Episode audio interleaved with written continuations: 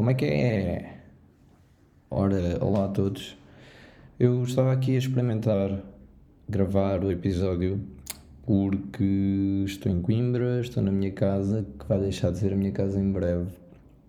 E não tenho um microfone bom porque devolvi o da empresa ao escritório e o meu novo microfone só chega amanhã. Mas apeteceu-me gravar isto hoje. E reparei que, para meu grande espanto, apesar de ainda assim ter algum eco, o microfone do Mac tem muito menos ruído do que o dos fones. Que eu pensei que era melhor porque estou aqui com ele perto da boca. Mas não.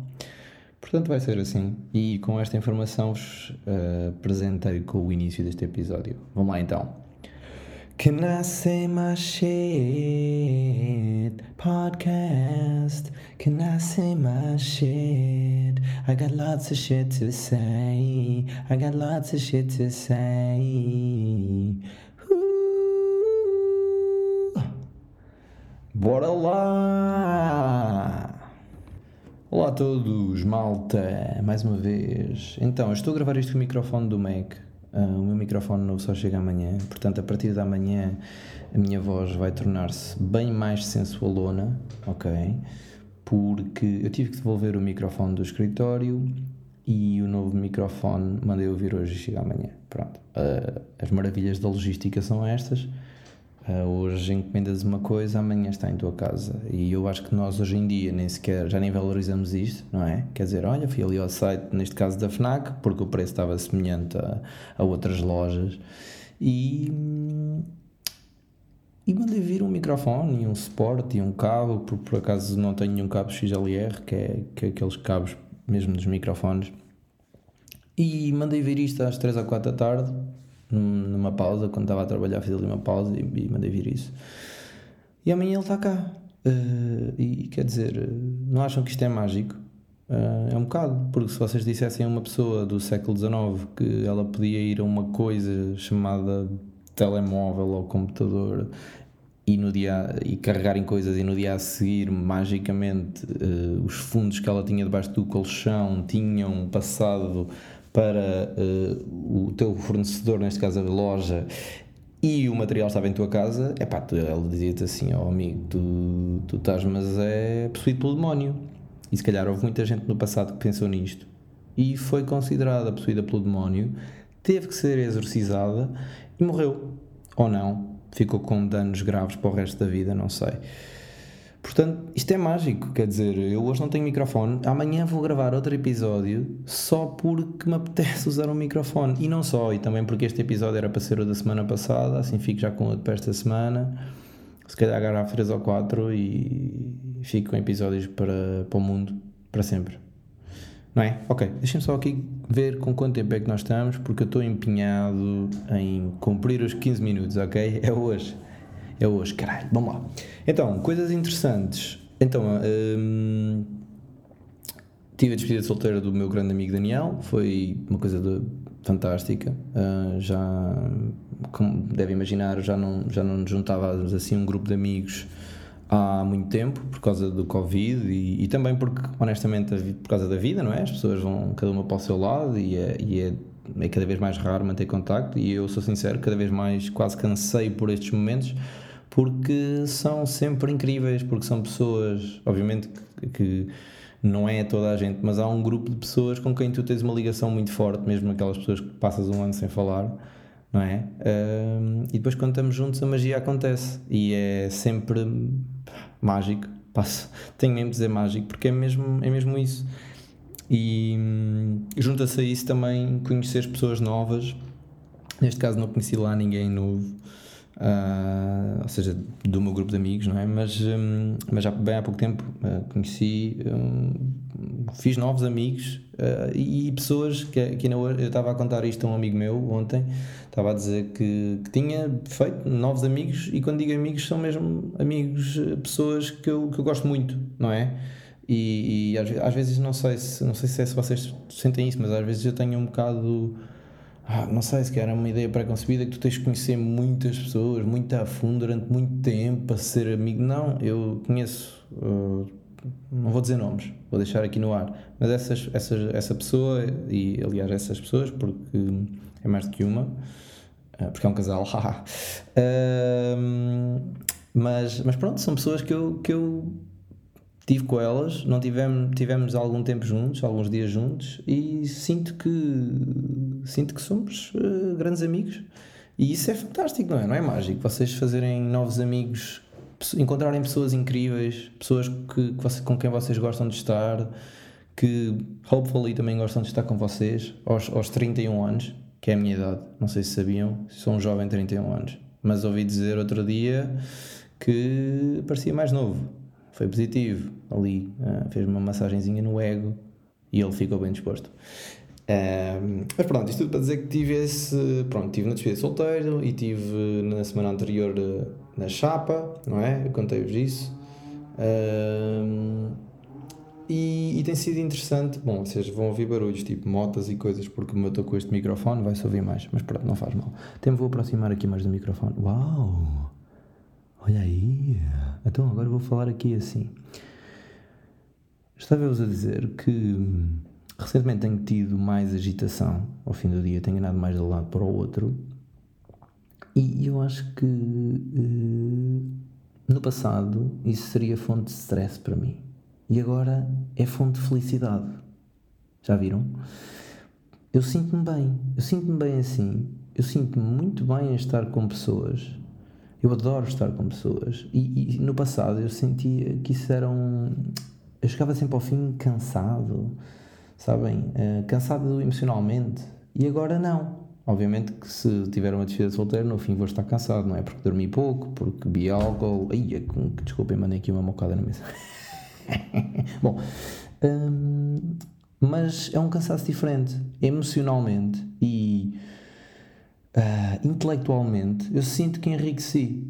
Eu sinto que vim de lá uma pessoa mais rica. E, e não trocava isto por nada. E, e sabem que mais? Depois de. Pá, não sei, não sei, uh, de uma vida, mas.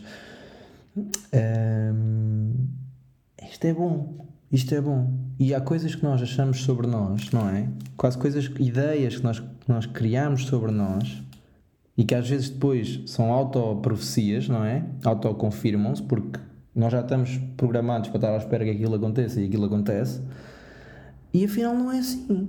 E eu li outro dia no. Epá, foi no Instagram de alguém, assim, tipo, pai da Daniela Melchior, assim, um, uma atriz, ela partilhou, acho que foi uma atriz, já não sei quem foi. Bom, mas eu li, não, Epá, não me lembro, olha, não me lembro, mas era uma coisa muito interessante, que era, tinha muito a ver com isto, com as ideias preconcebidas que nós temos sobre nós e os rótulos, e eu acho que, acho que até já falei disto no podcast, não é? Portanto, se já falei, vocês já sabem, se não falei, pronto, então vocês percebem o que eu quero dizer, que é, nós criamos estas ideias sobre nós, mas será que nós somos essas ideias? Ou será que isso são simplesmente coisas que nós ou alguém externo a nós nos colocou na cabeça e nos impedem de ser verdadeiramente livres, porque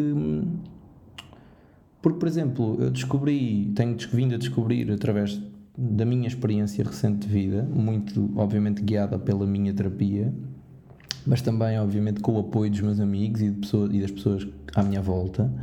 Embora não possa tirar o mérito a mim próprio, e vou-vos ser muito sincero, isto isto é dificílimo de fazer. Eu tenho, eu tenho mesmo feito um esforço, ainda hoje estou a fazer esforços. Todos os dias eu tenho que fazer esforços para, para me lembrar do que é que é a minha cabeça a, fazer os jogos dela e, e quando é que eu estou a fazer isto, este comportamento de encaixar coisas em como é que eu me devia comportar, como é que eu tenho que ser, como é que eu uh, sou. E, e tenho vindo a perceber que o que eu sou uh, nem, sempre, nem sempre é essas ideias que eu tinha sobre mim, porque, porque as meti na cabeça há muito tempo. Uh, pá, continuo sem saber muito bem quem sou, mas acho que estou um bocadinho mais perto. Isto é fixe, vou ser sincero, isto é fixe. Especialmente depois do que eu passei este ano, mas, mas essencialmente depois de uma vida inteira a viver de uma determinada maneira, estão a perceber? Esta sensação que eu tenho agora é uma sensação interessante.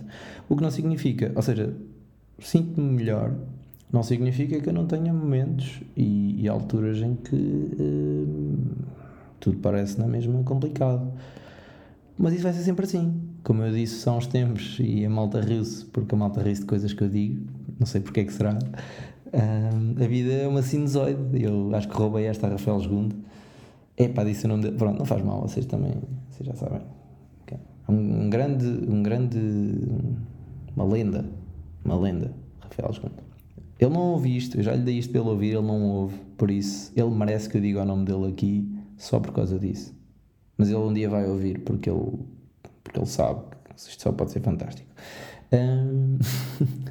Bom, mas ele, ele é, eu lembro-me dele de dizer isto já há anos e, e, é verdade, quer dizer, nós, nós quanto muito podemos controlar a amplitude da sinusoide, podemos controlar se ela, se ela é crescente Imaginem se ela está assim um bocado virada para cima, não é? Se vai melhorando ao longo do tempo ou não. Se calhar conseguimos, mas vão sempre haver momentos altos e baixos. Uh, e, e, honestamente, parte do crescimento eu acho que é nós, se calhar, uh, sabermos lidar melhor tanto com os altos como com os baixos. Não é? Isto é um bocado clichê. Mais uma vez, eu acho que o próprio próprio guru uh, Gus Saints uh, diria uma coisa deste género, mas, mas é verdade, portanto eu vou dizer a mesma. Uh, portanto, se estão a passar uma fase mais difícil, às vezes é bom nós lembrarmos que, tal como as fases boas normalmente passam, as fases difíceis também.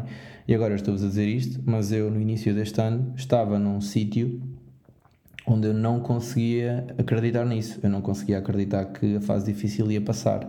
E aí sim é, é muito duro, é muito duro mesmo. Por isso é que me custa muito quando eu ouço pessoas a, a falar sobre outras que estão a passar um mau bocado e ou, pode ser, podem ter depressão ou não, podem, podem nem sequer ter nada diagnosticado, mas e, e, dizem coisas como é pá, este gajo tem que sair de casa, este gajo tem que ir para ali ou para lá. Pá, acreditem em mim que quando. É claro que cada caso é um caso, e, e, se calhar há casos em que as pessoas realmente poderiam ter mais proatividade, não sei, não é? Mas, mas, mas tudo o que é tudo o que é saúde mental são coisas tão complicadas. Mas pronto, o que eu queria, e especialmente sabia que estou a falar de, ah, estou a falar com das mudanças, quer dizer, a verdade é essa, eu tenho, tenho sentido que algo, e eu, tenho feito esse esforço para questionar algumas das coisas que eu tinha pré-concebidas sobre mim. Mas, uh, bom, opa, eu ia dizer agora, ah, pois, mas estou a falar muito sobre mim no podcast, mas eu tenho que, lá está, tenho que me lembrar disto. Este podcast é para eu falar. Portanto, olha, é disto que eu quero falar agora, porque isto é realmente aquilo que tem sido mais importante para mim. Eu posso falar dos livros que estão à minha frente, posso dizer que. Hum, que já li muitos livros, já li livros de autoajuda, há muita gente que também é anti-autoajuda, aliás eu tive pessoas próximas de mim que gozava, não gozava, mas fazia aquele ai estás a ler isso, isso não é grande coisa, mas não, eu era assim, pá, eh, tem coisas interessantes para mim, porque depois é isso, não é? Quer dizer, uh, claro que há livros de autoajuda maus, mas vou dizer mesmo maus, porque há alguns que eu li, inclusivamente, normalmente não querendo parecer snob, mas coisas que me foram oferecidas por pessoas bem intencionadas, uh, e porque se ele não entrar na FNAC e estava lá no top, um, epá, que eu li aquilo e realmente aquilo não achei bom. Não achei que aquilo. Porque imaginem, é, lá está, se tu lês um livro que te diz nós temos é que dizer mais sim à vida, epá, tu ficas tipo, ok, já, yeah, pois é. Sabem que eu também já sei disso há muito tempo, mas agora, só este ano é que eu consegui dizer um bocadinho mais sim à vida. E eu já vi tipo Yes Man há bué da tempo. Estão a perceber? Vocês perceberam aqui a cena? O Yes Man é um filme. Quem não sabe devia saber e, e vai imediatamente ver. Está na Netflix. Está na Netflix. Olha, aí a grande corte. Vou ter que baixar aqui um bocadinho o volume. Ok, já está. Ah, 15 minutos já. Fogo, não posso acabar isto agora. Vá, vamos às 17. Ninguém se chateia bem, não. Pronto, mas olhem, é isso. Uh, também, da mesma maneira que partilho com vocês uh, um bocadinho daquilo que tem sido meu, as minhas lutas, se calhar, também partilho com vocês que me sinto numa fase um bocadinho melhor. Obviamente, continuo a ter lutas. Continuo a ter lutas. Um, continuo. Continuo sim. Aliás, ainda hoje tive um dia bastante estressante. Porquê? Porque estive na despedida de solteiro e, e por isso agora vou-me resguardar. Vou estar aqui mais em casa, não vou para o escritório, porque tive com pessoas não é? Andei na rua, ou festa, tivemos com pessoas que não conhecíamos, portanto, obviamente cá posso, sei lá, posso ser apanhado com Covid ou, ou outra coisa qualquer. Desculpem, grande piada. Uh, mas. Um, mas claro, agora epá, eu já percebi que estar enfiado em casa dá-me cabo da minha saúde mental. Dá-me cabo disto. Eu, eu passo um dia aqui enfiado em casa e eu agora estou a gravar isto. E ainda estou bem disposto. Mas eu sinto logo, parece que tenho menos energia de viver, parece mesmo para trabalhar, estão a perceber? Parece que me falta. Pum, parece que de repente o meu tanque está logo a metade. Estar aqui enfiado em casa. E eu fui ao ginásio de manhã, saí de casa. Fui ao ginásio, fiz o meu treininho. Um, foi a única coisa que eu fiz. Depois estive aqui, até era para ter ido dar uma volta, mas depois não fui. Se calhar o erro foi esse, devia ter dado uma voltita. Um, mas estar enfiado em casa, epá, dá cabo mim. E eu vou ser muito, muito sincero. Sem querer, eu não sou psicólogo, não sou life coach, não sou guru, não sou um caraças. Mas eu cada vez mais acho que a grande maioria de nós aqui, especialmente pessoas como eu que podem trabalhar remotamente e por isso podem estar em casa. E a grande maioria dessas pessoas que não o fazia antes, porque há pessoas que já trabalhavam de casa, não é? Já, já, já gostavam, já preferiam e já podiam. Eu acho que isto uh, dá cabo de nós. Acho que de nós. Acho que nos afeta de uma maneira completamente intangível e, e invisível. Já disse isto várias vezes. E por isso dou-vos a recomendação: se algum dia vocês estiverem a trabalhar de casa e, e não tiverem energia, e sentirem tipo aquele, aquele arrastar mental quando estão a tentar trabalhar, é pá, vão dar uma volta. Olha, se puderem, combinem ir beber um café com um amigo. E nem que seja depois do almoço, meia hora, ou ao fim da tarde. Às vezes, combinar uma coisa para o fim da tarde já faz com que tenhas uma coisa para, para ansiar, não é? Ansiar. Ansiar? Foda-se. Não sei. Bom, olha, 17 minutos. Eu tenho que acabar isto. Eu não sei como é que vocês ouvem isto tudo. Se querem, ouvem em double speed. Uh, não vou cortar silêncios outra vez. Uh, porquê? Primeiro deu-me uma trabalheira do caraças porque fiz à mão.